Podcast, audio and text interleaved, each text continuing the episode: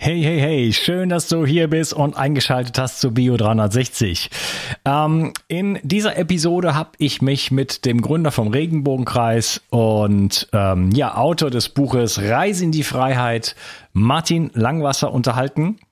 Und ähm, ich habe das Buch gelesen und äh, finde es sehr, sehr inspirierend. In dem Buch schreibt Martin, wie als junger Mann sozusagen immer wieder angeeckt ist in der Gesellschaft, dann irgendwann gemerkt hat, ich möchte nicht mich in die Strukturen so einarbeiten, wie man das von, wie man das von mir verlangt wird, sondern ich möchte mein eigenes, meinen eigenen Weg gehen und ist dann eigentlich auf eine Reise gegangen, ohne Geld, äh, ohne Zelt, einfach äh, nach Frankreich und Spanien rumgereist, ohne Ziel seiner Intuition gefolgt und äh, wurde dort geführt von ja von von von Wesenheiten, von Stimmen, die zu ihm gesprochen haben, ähm, in Form von einer Quelle oder einem Tier äh, oder Träumen, die er gehabt hat. Ähm, hat natürlich immer wieder auch Menschen getroffen oder einfach Situationen, die ihn immer wieder weitergebracht haben. Also es, das Vertrauen in diese Reise und in in in den eigenen Lebensweg hat ihm letzten Endes die Antworten gebracht, die er gebraucht hat und das mit sehr sehr jungen Jahren. Ich fand das ein sehr sehr äh, spannendes und inspirierendes inspirierendes Buch und darum geht's in dieser Episode. Will ich jetzt gar nicht zu sehr vorweggreifen, denn da reden wir natürlich ausgiebig drüber ähm, und dann auch im, im, im Nach, äh, im, im hinteren Teil sozusagen gehen wir über das Buch hinaus und reden über noch ein paar andere Themen ähm, und auch noch ein bisschen in, ja, stellen uns natürlich die Frage, wie kann man äh, heutzutage leben, wie kann man äh, sich selber auf die richtige Spur bringen und so weiter. Und bevor wir loslegen, äh, meine Lieblingsbeschäftigung, ein kleines Feedback. Da schreibt die Rahel mir, lieber Unkas, erstmal möchte ich mich bedanken, bedanken für deinen Podcast. Ich bin auf ihn aufmerksam geworden, als das Interview mit Lothar Hirneiser veröffentlicht wurde. Gerade dann hatte meine Mutter erneut eine Krebsdiagnose. Nach deinem Interview mit Hirneiser haben wir weiter recherchiert. Meine Mutter wurde dann operiert, hat Chemotherapie und Bestrahlung abgelehnt hat dann eine Vitamin C Hochdosistherapie erhalten und ernährt sich nach den Richtlinien von Johanna Budwig. Und es ging ihr nie besser. Der Startschuss kam von dir und dann danke in fetten Liter. Ähm, ja, das ist natürlich so eine Art von Feedback, äh, die mir ganz besonders gut gefällt. Ähm, denn ja, einfach hier das gemeinsame Schaffen sozusagen ähm, wirklich Positives in die Welt trägt, Gesundheit in die Welt trägt, vielleicht sogar Menschenleben teilweise rettet oder einfach auch Leben verbessert. Äh, was könnte schöner sein? Also vielen Dank, liebe Rahel, für das Feedback. Und ein kurzes Wort zum Sponsor, bitte zuhören und dann geht's gleich los mit einem super spannenden und inspirierenden Interview. Viel Spaß. Du weißt sicherlich, wie wichtig Proteine für deinen Körper sind. Dein Körper braucht sie, um Muskelzellen, Hormone und andere Botenstoffe herzustellen. Als Transportproteine spielen sie auch eine wichtige Rolle bei der Entgiftung. Speziell jüngere und auch ältere Menschen sowie Kranke haben oft einen erhöhten Bedarf an Proteinen. Proteine bestehen aus den kleinsten Bausteinen, den Aminosäuren. Die beste Bioverfügbarkeit bekommst du, indem du deinem Körper alle essentiellen Aminosäuren direkt zuführst, aus denen dein Körper alle Proteine bauen kann. Das sympathische Berliner Startup Brain Effect hat nun ein perfekt abgestimmtes Aminosäurenprofil in ein praktisches Getränk gepackt. Also keine Pillen mehr, sondern einfach ein praktischer Drink für jeden Tag. Complete Aminos deckt den Bedarf aller essentiellen Aminosäuren ab, so wie die Weltgesundheitsorganisation es empfiehlt. Perfekt für alle, die zu wenig Protein über die normale Ernährung aufnehmen oder einen erhöhten Bedarf aufgrund intensiver sportlicher Betätigung haben. Complete Aminos ist der perfekte Begleiter für ein gutes Training. Auch Veganern empfehle ich die kompletten Aminosäuren bereits seit langer Zeit. Complete Aminos findest du unter www.brain-effekt.com und mit dem Gutscheincode BIO360 bekommst du satte 20% Rabatt auf alle Einzelprodukte von Brain Effect, Merchandise-Produkte ausgenommen. Also, eine perfekte Proteinversorgung war noch nie einfacher. Den Link findest du in der Beschreibung und in den Show Notes. 360. Zurück ins Leben. Komm mit mir auf eine Reise. Eine Reise zu mehr Energie und fantastischer Gesundheit. Ich möchte dir das Wissen und den Mut vermitteln, den ich gebraucht hätte, als ich ganz unten war. Dabei will ich dir helfen, wieder richtig in deine Energie zu kommen. Zurück ins Leben. Hallo Matthias, schön, dass du hier bist. Hallo Unkas. Na?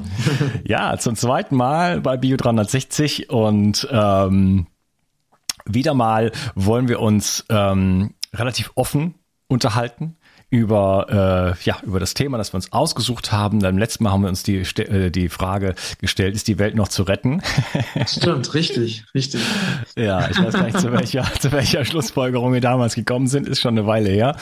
Äh, damals habe ich den Podcast noch aus meinem Bus aufgenommen. Äh, ich weiß auch noch genau, wo ich den aufgenommen habe dann mit dir. Ich weiß auch noch ganz genau. Ich war nämlich in, auf Bali. Ja. Und ich war in, in einem wunderschönen kleinen Häuschen, äh, direkt mit Pool wunderschön gelegen und da saß ich äh, mit dir und wir haben da diskutiert. Ja, ja, bei dir hat geregnet, waren auch nicht immer einer Meinung.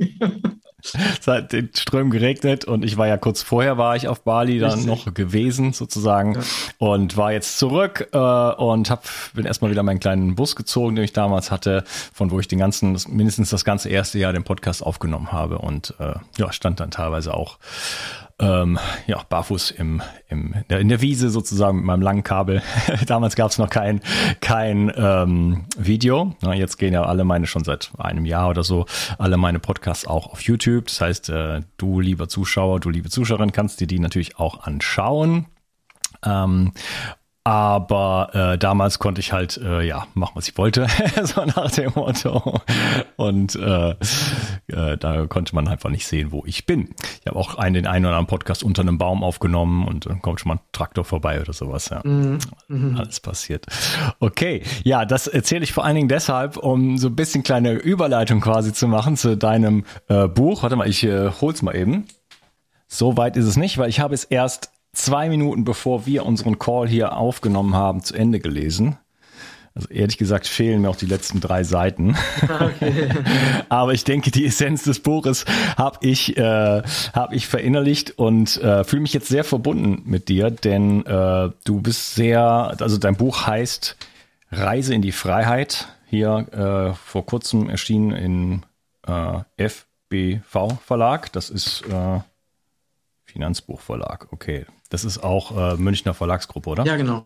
Richtig. Ja, okay, genau. Ich habe schon so spaßeshalber ähm, immer gesagt, ähm, weil es geht ja um eine Reise ohne Geld. Und genau deswegen äh, war ich genau richtig beim Münchner Finanzbuchverlag. Ne? ja, genau. genau. Ähm, ja, also ich habe gerade gesagt, ich fühle mich dir sehr verbunden, weil ich habe, du hast in diesem Buch ähm, ja einen frühen, einen frühen Teil deines Lebenswegs aufgeschrieben da fehlt ja noch der zweite Teil, da kommen wir später noch zu. Aber ähm, und da hast einfach, äh, ja, beschreibst du deine, deine, deine Jugendjahre, Kinderjahre und du bist dann irgendwann von zu Hause los, um, ohne jetzt großartig äh, davor wegzugreifen, aber hast dich dann auf eine Reise begeben und wie du gerade schon gesagt hast, komplett ohne Geld ähm, und ohne Zelt, was ich ziemlich unglaublich finde. Und hast dich da äh, nicht nur der Natur ausgesetzt und auch den, der, der, ja, der den, den Elementen, sage ich jetzt mal, und der, dem Bedürfnis, jeden Tag auch für deine Nahrung zu sorgen und dir alles aus der Natur zu pflücken. Denn du hast ja auch nicht gejagt, das ist nicht deine Ernährungsform, sondern rein dich auf pflanzliche Nahrung fixiert. Und das ist ja nicht ganz immer ganz einfach, äh, wie man auch in deinem Buch lesen kann. Aber äh, vor allen Dingen ähm, bist, hast du dich auf die Reise begeben, um deinem Herzen zu folgen, so greife ich jetzt mal voraus, das kannst du mir hinter bestätigen oder nicht, und einfach für dich deinen Lebensweg zu finden und zu, zu dir, selber die Frage zu stellen, wie möchte ich eigentlich leben und was was sind, wie komme ich da jetzt hin? Also irgendwie stimmt hier was nicht in meiner in meiner familiären Umgebung. Ich habe die alle lieb und so weiter, aber ich möchte so nicht leben und die die Ideen und die ähm, Strukturen, die an mich herangetragen werden, von der Schule über Studium und jetzt musst du eine Ausbildung machen und so weiter, das passt nicht zu mir. Mhm. Ja, und hast dich dann einfach auf die Reise begeben und hast dort nach Antworten gesucht. Mhm. Mhm. Hm. Ja, mhm. äh, das finde ich sehr inspirierend, dein Buch. Ähm, sehr spannend. Ich habe seit 100 Jahren keinen Roman mehr gelesen. Ich bin kein großer Leser. Wenn, dann höre ich Hörbücher. Ich habe also wirklich mich jetzt zwei Tage hingesetzt, weil es auch plötzlich, glaube ich, oh, am Dienstag habe ich das Interview mit ihm oder das Gespräch, würde ich es mal nennen. Und ähm, jetzt wirklich Gas geben. Es war für mich jetzt zum ersten Mal, dass ich wirklich so einen Roman, so wie so eine Leseratte quasi, nicht nachts, oh. aber tagsüber oh. einfach durchgelesen habe. Und äh, ja, jetzt plötzlich sehr viel über dich weiß, was du so in die, in die, ähm, ja, in die Welt jetzt einfach trägst. Wieso hast du denn das Buch eigentlich geschrieben? Ähm, ich habe das Buch geschrieben, also gab eine, ein Schlüsselerlebnis, als ich auf Kopangan war. Ähm, und ich habe dort eine Frau getroffen. Wir waren zusammen im veganen Restaurant. Und äh, ich hab, wir haben ne, so ein bisschen erzählt und dann habe ich irgendwie so ein bisschen erzählt, so beiläufig, ne, dass ich irgendwie in Frankreich war und dass ich irgendwie in der Wildnis gelebt habe und dass ich ohne Geld unterwegs war. Und ähm, da meinte sie dann plötzlich zu mir, das ist so eine spannende und unglaub unglaubliche Geschichte, du musst unbedingt ein Buch darüber schreiben. Und in dem Moment äh, wusste ich, also ich, ich, bei mir ist es oft so, wenn bestimmte, ich habe so bestimmte Situationen oder Eingebungen und dann kommt es von außen, wird dann was an mich rangetragen und dann weiß ich plötzlich, das muss ich jetzt tun. Also in dem Moment wusste ich, okay, ich muss dieses Buch schreiben. Ne? Und das ist also so der, der äußere Anlass. Und, aber das, was mich eigentlich bewegt, ist, dass ich wirklich ein neues Bewusstsein, also über dieses Buch in die Welt bringen will. Also neues, altes Bewusstsein weil ich der, der Meinung bin, also ich habe mich ja sehr viel mit der Frage beschäftigt, was brauchen wir, um auf dieser Erde gemeinsam überleben zu können? Und, und ich habe mir, mir ist irgendwann klar geworden, dass wir ein neues Bewusstsein brauchen. Weil ich glaube, wenn wir jetzt nur auf einer materiellen, verstandesmäßigen Ebene anfangen würden, Dinge zu ändern, aber das Bewusstsein hätten wir nicht, dann würde es nicht funktionieren. Das ist so wie, es gab immer wieder Revolutionen, ne? dann hat äh, irgendwie, es gab zum Beispiel ein Volk, das war unterdrückt, dann hat das Volk sich aufgelehnt, hat dann die Unterdrücker äh, weggejagt und hat dann selber was Ähnliches wieder errichtet, weil das Bewusstsein sich nicht geändert hat. Und ich bin davon überzeugt, dass wir wirklich ein ganz neues Bewusstsein brauchen. Und das ist eigentlich, also um wirklich auf dieser Erde gemeinsam überleben zu können. Und das ist mein, also das ist wirklich der Treib, ne, oder dieses, dieses Feuer, was in mir ist, warum ich jetzt auch so viel getan habe, damit dieses Buch auch bekannt wird. Mhm. Ja, das ist dir schon mal gelungen, dass mir eben erzählt, das ist auf ähm, Platz 5 der Spiegel-Bestsellerliste gelandet. Herzlichen Glückwunsch. Dankeschön. Das ist schon, äh, das ist schon mal eine Sache. Ja. Super. Ja, bei den Revolutionen äh, war es ja dann so, dass dann im, immer die Revolutionäre dann ganz schnell selber zu den Eliten geworden sind oder sich das Ganze in eine Art von Diktatur verwandelt hat. Ja. da bin ich ganz bei dir. Wenn der Bewusstseinswandel nicht ähm, sozusagen davor geschaltet ist, dann bringt, bringt auch ein abrupter Wandel von oder ja Veränderung von äußeren Strukturen nicht viel, weil wir dann in dieselben Muster wieder reinfallen. Ja. Übrigens, ich habe mir das genauso vorgestellt, dass du, äh, dass, dass du deine Geschichte irgendjemand erzählt hast, also was den äußeren Anlass angeht, dass du dir jemand erzählt hast und die, die, Person dir dann gesagt hat, da musst du mal ein Buch drüber schreiben. so, beim Lesen habe ich mir gedacht, so ist das bestimmt entstanden, ja, genau, weil es genau, einfach so eine genau.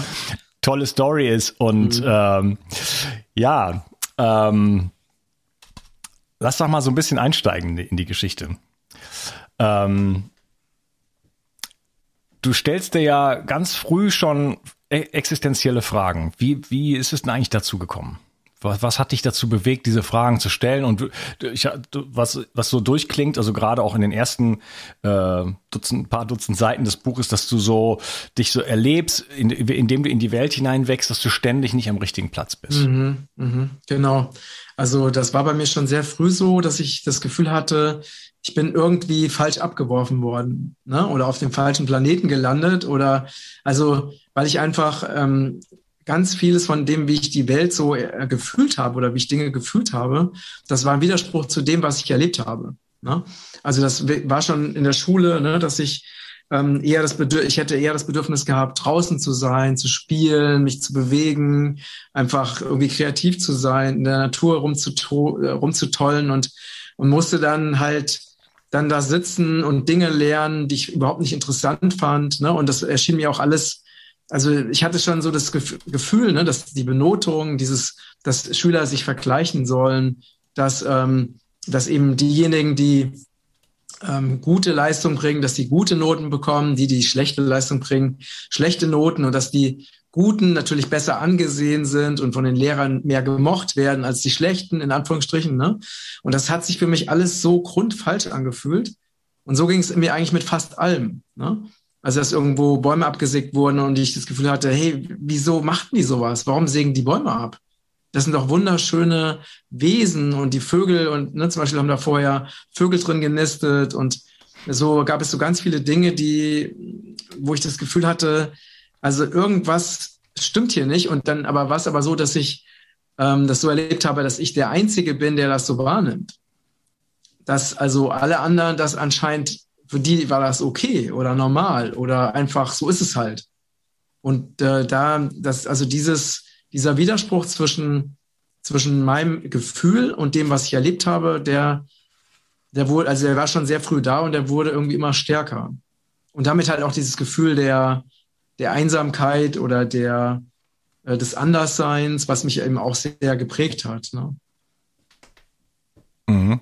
Und was ja immer wieder auftaucht, schon von ganz früh, also das Buch fängt ja relativ früh an, lass mich nicht lügen, den ersten Teil äh, kurz das Inhaltsverzeichnis schauen, wie alles beginnt, eine lebensfähige Veränderung, das Lernen überflüssiger Dinge.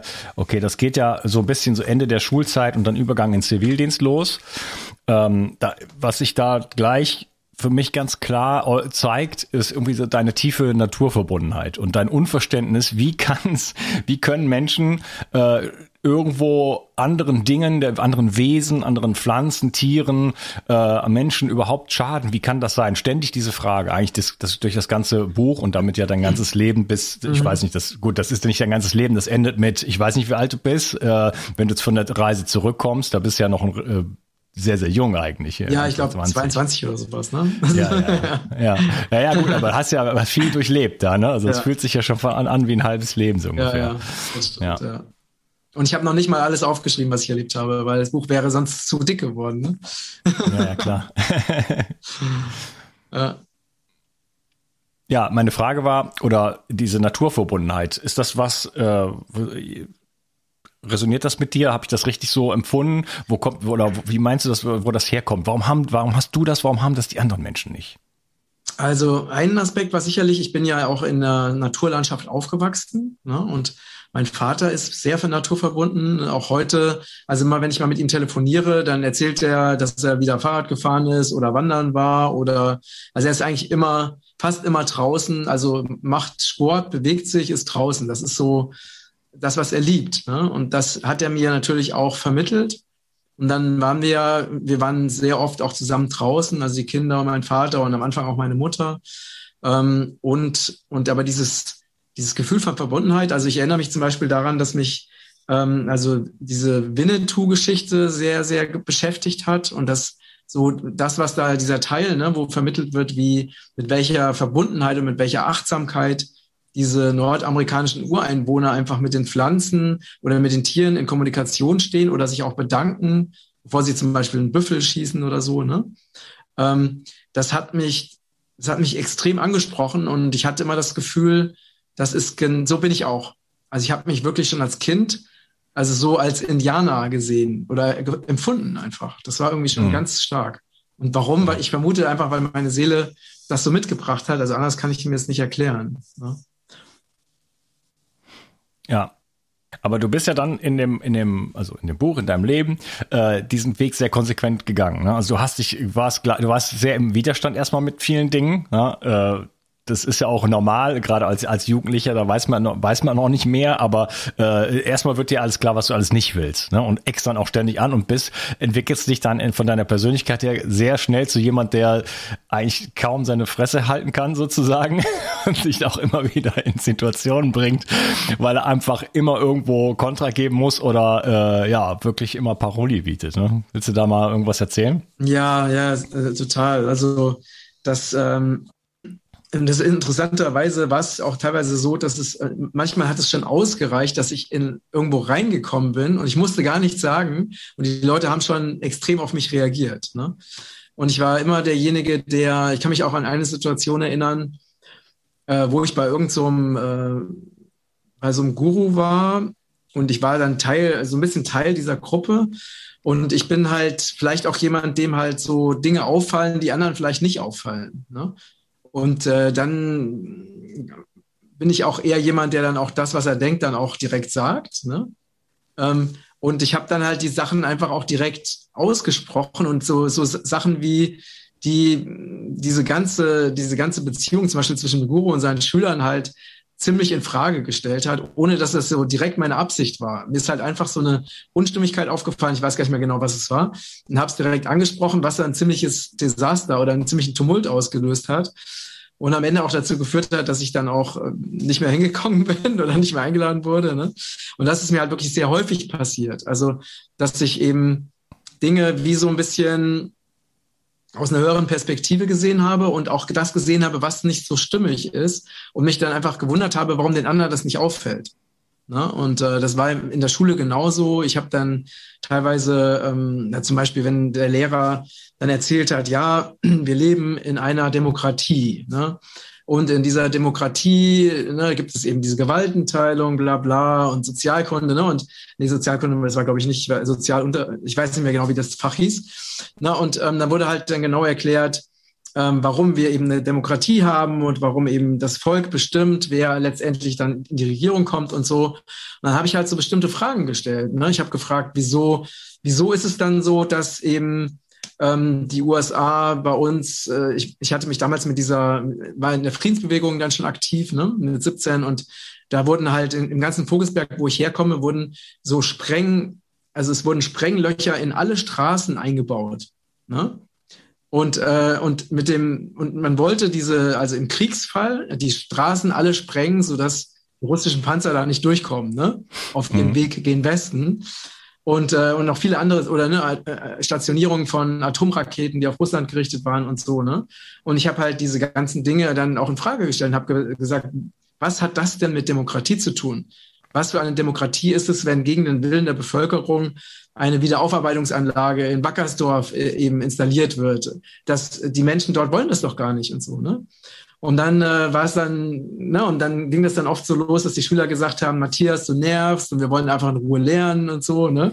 Und der Lehrer hat mir dann schlechte Noten gegeben oder ich kann mich an eine Situation erinnern, wo ich ein, ein Buch geschrieben, also ich hatte, ich habe ein, eine, eine Abschlussarbeit über, über KZ geschrieben Ne? Also ich hab, hatte so Bücher über KZ ge gelesen und habe die dann nochmal äh, darüber eben einen sehr ausführlichen Aufsatz geschrieben und habe dann aber so die Brücke geschlagen am Ende zur aktuellen Situation und zur Friedensbewegung oder zur Aufrüstung, ne? weil damals ja die NATO massiv gegen Russland aus oder gegen den Ostblock damals aufgerüstet hat und habe eben dann sowas gesagt wie es wiederholt sich, die Geschichte wiederholt sich und die gleichen Dinge wiederholen sich und wieso, ne? Und dann habe ich dann halt deswegen eine schlechte Note gekriegt, also wegen meinen letzten Seiten von diesem eigentlich sehr guten Aufsatz ne? und habe mich dann wieder mit dem Lehrer darüber gestritten und äh, so solche Sachen sind wirklich sehr sehr häufig passiert. Weil ich konnte also immer immer hinterfragend und immer ja, irgendwo ich, ich, aneckend. Genau und ich konnte einfach diese ich konnte diese Dinge, also wenn jemand sowas gesagt hat und ich hatte das Gefühl, also zum Beispiel in der Klasse, der Lehrer, ne, und ich hatte das Gefühl, das ist ungerecht oder nicht wahr. Also ich konnte es irgendwie, ich meine, ich wusste ja, wenn ich jetzt was sage, werde ich natürlich Widerstand bekommen, auch von den, Schül von den Mitschülern. Ne? Die waren ja in der Regel auch nicht meiner Meinung oder äh, ich war ihnen dann zu, zu rebellisch oder so. Ich wusste ja, dass es für mich zu Problemen führt, aber ich konnte es nicht ertragen, einfach still zu sein. Ne? Das heißt, ich habe ja. dann einfach äh, ich wusste, okay, jetzt kommt ganz viel Stress, aber ich werde es trotzdem sagen. Das, ne, das war immer wieder so. Ja, und deswegen bist du ja auch aus meiner, aus meinem Verständnis, korrigiere mich, wenn ich falsch liege, losgegangen irgendwann, weil so dieser Widerstand war halt so, so stark dann irgendwann und du bist dann irgendwann losgegangen, so habe ich das interpretiert, zu sagen, hier gibt's Unstimmigkeiten und ich will jetzt für mich in die Stimmigkeit kommen. Und äh, vielleicht instinktiv so diesem, aus diesem Widerstand und ich bin eigentlich nur noch am Kämpfen gegen alles, da rauszugehen, einfach mal zu sehen, okay, wo, wo stehe ich eigentlich wirklich? Und wie kann ich diese Stimmigkeit für mich erfahren? Weil ich bin ja deshalb so sehr im Widerstand, weil für mich sind die Dinge nicht stimmig und ich lebe irgendwie in einer Welt, in die ich, wie du eben gesagt hast, vom irgendwie auf den Planeten, falschen Planeten reingeworfen wurde. Wo finde ich jetzt eigentlich für mich persönlich im Leben die wieder die Stimmigkeit? Ja, genau. Und wo finde ich auch Antworten auf meine Fragen? Ne? Weil ich glaube, was, was mir halt wirklich gefehlt hat, war war einfach diese, war einfach die Spiritualität weil ich einfach nicht, äh, ne, ich habe diese ganzen Dinge gesehen, ich habe gefühlt, irgendwas stimmt nicht, aber ich, ich konnte mir das alles nicht erklären. Ich konnte mir nicht erklären, warum ich das so anders sehe oder warum ich der Einzige bin, der sich jetzt irgendwie vegan ernährt ne, ähm, oder bio ernährt und so. Und ähm, ich wusste, ich hatte so ganz viele Fragen, aber ich hatte keine Antworten. Ich hatte auch das Gefühl, es gibt irgendwo Antworten oder es gibt viele Dinge, äh, die ich gar nicht weiß, ne? wie zum Beispiel, warum geschehen denn bestimmte Dinge auf eine bestimmte Weise? Also warum gibt es denn Kräfte, die zum Beispiel einfach gegen das Leben einfach, ähm, ne? also gegen das Leben arbeiten. Gerichtet sind. Ne? Oder mhm. gerichtet sind. Oder sowas wie, wie Boshaftigkeit. Es waren so viele Fragen und ich, und ich hatte das Gefühl, ich, in dieser Gesellschaft, so wie sie ist, in dieser Welt, in der ich gelebt habe, bekomme ich die Antworten nicht. Ne? Und die, ich muss wirklich raus aus dem, also aus diesem alten System, wo so vieles für mich einfach falsch war und muss einfach wirklich äh, ganz andere Ebenen oder Welten kennenlernen, wo vielleicht Antworten auf mich warten. Also das war auch so ein, so ein Aspekt, warum ich los bin. Ja, ähm, da gibt es ein schönes Kapitel mit der Krankenschwester, das möchte ich jetzt überspringen, aber es hat mir sehr viel Freude gemacht. Ich habe mit, mitgefiebert und mitgelitten sozusagen. ähm, auch bei der, der, zweiten Liebesgeschichte, die dann kurz da auftaucht im Buch, ähm, ging es mir wieder ähnlich.